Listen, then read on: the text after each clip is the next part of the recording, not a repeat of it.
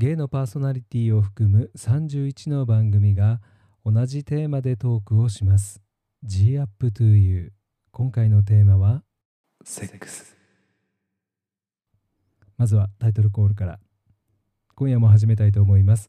最終便に間に合った。0時ちょい前のゲー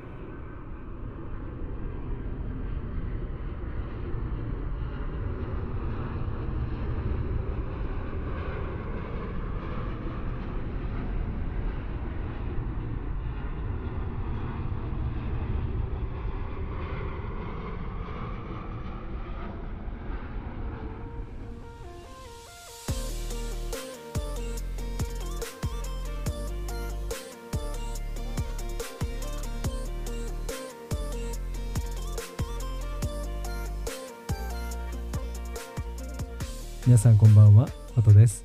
最終便にやっと間に合った芸が日付が変わるちょっと前今日という日に家にたどり着き収録しているラジオです。あの時あの場所最高のセックスを思い出しお話ししようと思います。その前にこじらせている僕チャンネルとしてご新規リスナー様獲得のチャンスなのにちょっと面倒であろう話から大丈夫か？この番組。安心してください。ちゃんと後でエッチな話をしますので。ゲイがセックスの話をするときよく聞かれる質問があります。立ちですか？受けですか？立ちはいわゆる男役。受けや猫はいわゆる女役のことなんですがこの先あなたと肌を重ねたいという言葉が行間に含まれているなら聞く必要性があるのでありだとは思いますが例えば飲み屋にいる時に恋人同士でいる2人に対してや恋人がいますと発言をした人にどっちが立ちするんどっちが女役なんと聞いてきます。そんなこと聞いてどうするの？と思うわけです。でも結構な確率で発せられる質問です。一人個人に対して聞くならその人を知りたいにつながりますが恋人と2人でいる人また恋人がいると分かった人に聞くのは若いご夫婦に「お子さんは?」って聞くくらい失礼な話だと思うんですが考えすぎでしょうか血のつながりのある親兄弟でもお子さんはなんて聞いてはいけないそれと同じはずなのに子供がいるいないだけではなくセックスの関係や恋人夫婦の関係って2人にしかわからない他人が理解できないところでバランスをとっている場合もあり誰も2人の関係を否定も肯定もすることはできないと思っています。例えば芸能人で結婚されているけどお子さんのいないご夫婦とか有名監督と人気女優の夫婦とか音楽系の大物夫婦とか。思いつく人が複数カップルいらっしゃいますが身体的にお子さんを望めない場合もあれば人間として尊敬し合いまた仕事や生活を進める上で互いがとっても必要な存在だと思っている。でも性行為という意味では関係を持たないということもあるのかもしれません。それはお二人の判断や決断であり決して他人が口を挟めることではないはず。芸の世界に持ってくると他の下ネタと同様か。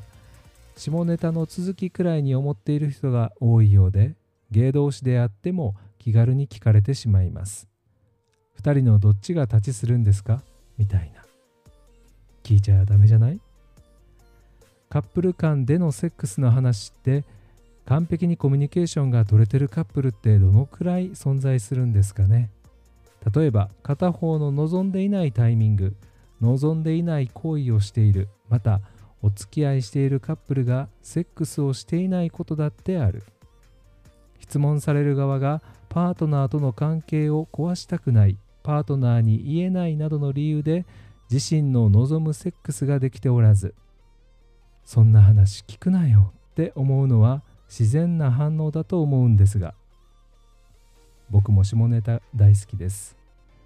今から僕はセックスの経験談を話しますがそれは過去の話でその過去の経験も相手を特定できないようにお話しします。面倒な話をもう一つ。今の時代他人のセックスが SNS で簡単に見れてしまいます。しかし SNS で見ることができるセックスはどこかいつも同じなのです。それは SNS などで似たようなアカウントがおすすめされたり似たような趣味のアカウントが似たような趣味のアカウントにいいねやコメントなどの反応をするために自分のタイムラインに並ぶ。動画作成者たちの中で内容や撮影場所撮影方法や機材の流行りがあるんだろうから同じような雰囲気内容になってしまうものだと思うのです。別に動画作成者の方々をどうこう言うつもりはありません。僕もお金を払うまではしていませんが SNS などで動画を楽しんでいるからです。感謝しているくらいです。でもしかしいつも気をつけながら見ているのは決してこれがゲイセックスの唯一の正解ではないということ。その行為の是非についてここで話すのは控えるとして Twitter のいわゆる裏垢と呼ばれる方々セクシーな動画を投稿されていますがその方々の流行りは生でのセックスつまりコンドームを使用しないセックス。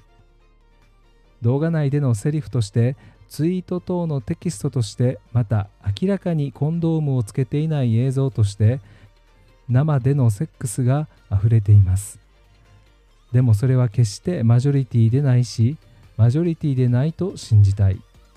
というよりはしっかり自身で選択できる世の中であってほしいと思うのです。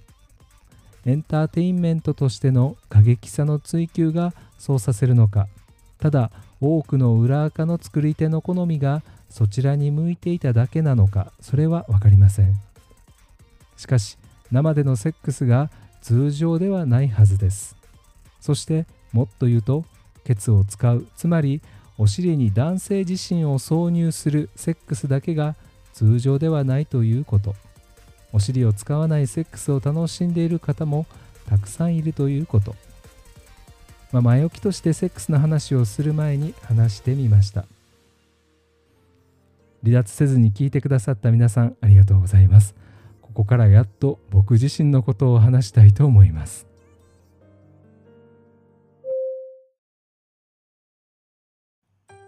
今回の G up to you はアンダーザムーン。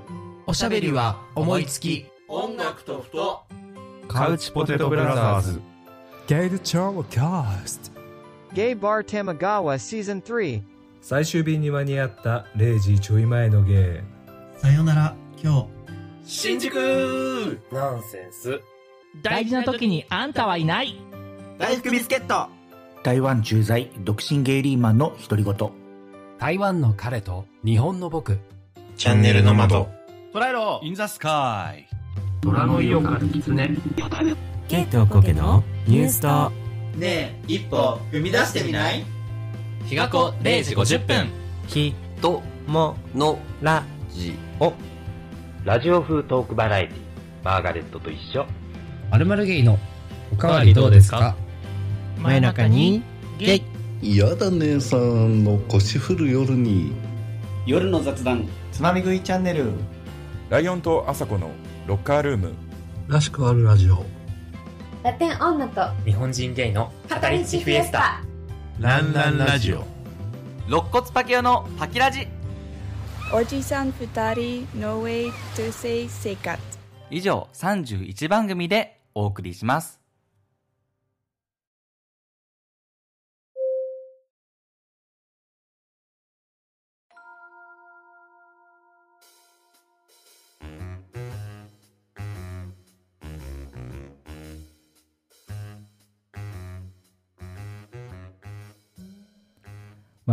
僕がセックスをするとき受けをすることが多いです。自分でも思います。精神的に受け体質。能動的というよりは受動的。でも丁寧に扱ってほしい。姫体質。なのです。まあそれは置いておいて。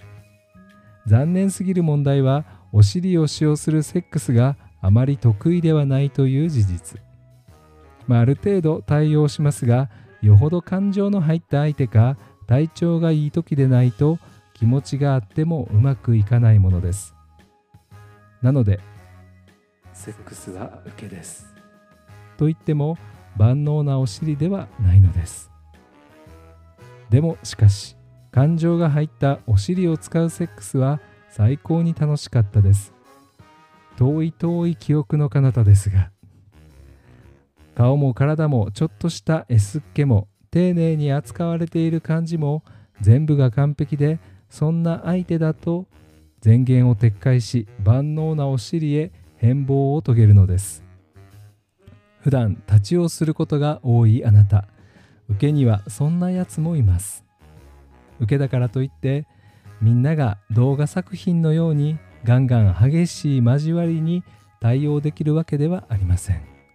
それは気持ちがあっても身体的に対応できないこともある。これをやらなきゃセックスじゃない。ではなくこんな方法もあるよね。って柔軟かつ思いやりを持って肌を重ねたいものです。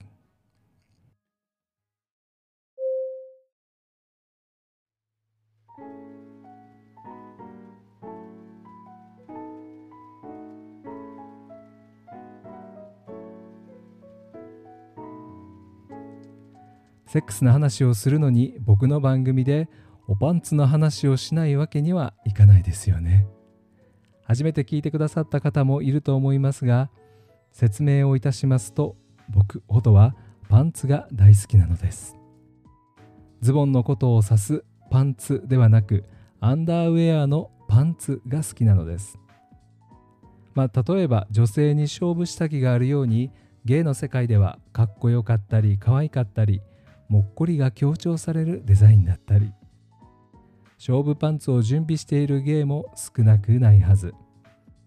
そんな要望に対応すべく芸の御用達のパンツブランドも国内外にあるのです。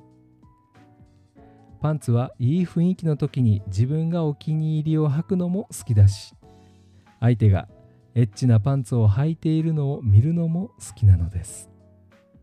パンツの上からくっきりと形が分かったり元気になってパンツからはみ出しそうになっていたり。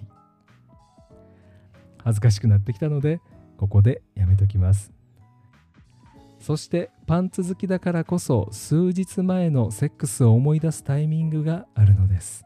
それは汚れた服の袖を伸ばしたり丸まった靴下を裏返しにしながら洗濯機へと投入している時。洗濯物の中から現れたパンツ。このパンツはあの夜のと思い出しながら洗濯ネットに入れるタイミング。決戦前にどのパンツなら相手が引かないかどのパンツならプラスの印象を与えられるか悩んで選んだ渾身の一枚だからです。楽しいセックスの一億を担えなかったと猛省する悲劇のヒロインか。人には言えない。でも素敵すぎる夜を胸にしまった大人の女気取りかパンツを洗濯機に投げ込むのです。そんなパンツが洗濯物の中にあると衣装替えしながら楽しんだ人よなのか連日の連戦を乗り切った日々なのかを思い出し洗濯機の音を聞きながら物思いにふけるのです。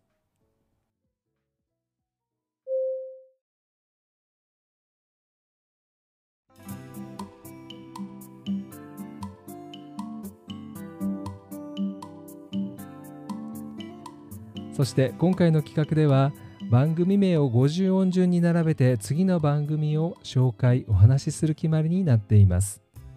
最終便芸の50音次の番組はタイファさんがされている「さよなら今日」優しいお声のタイファさんは僕の番組のツイッターにリアクションをしてくださって以来拝聴しています。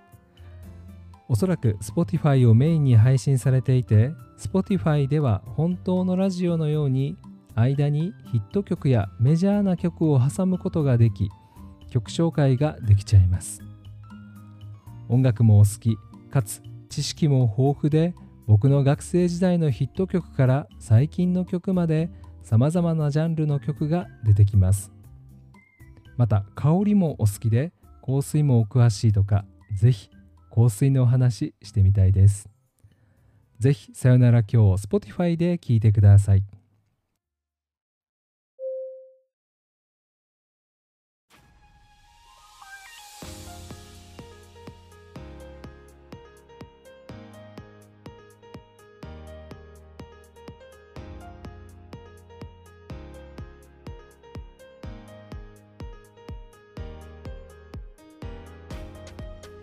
Twitter、インスタのフォローやコメント、Google ホームへのお便りお待ちしています。おすすめの映画もぜひ教えてください。今夜はこの辺りでおやすみなさい。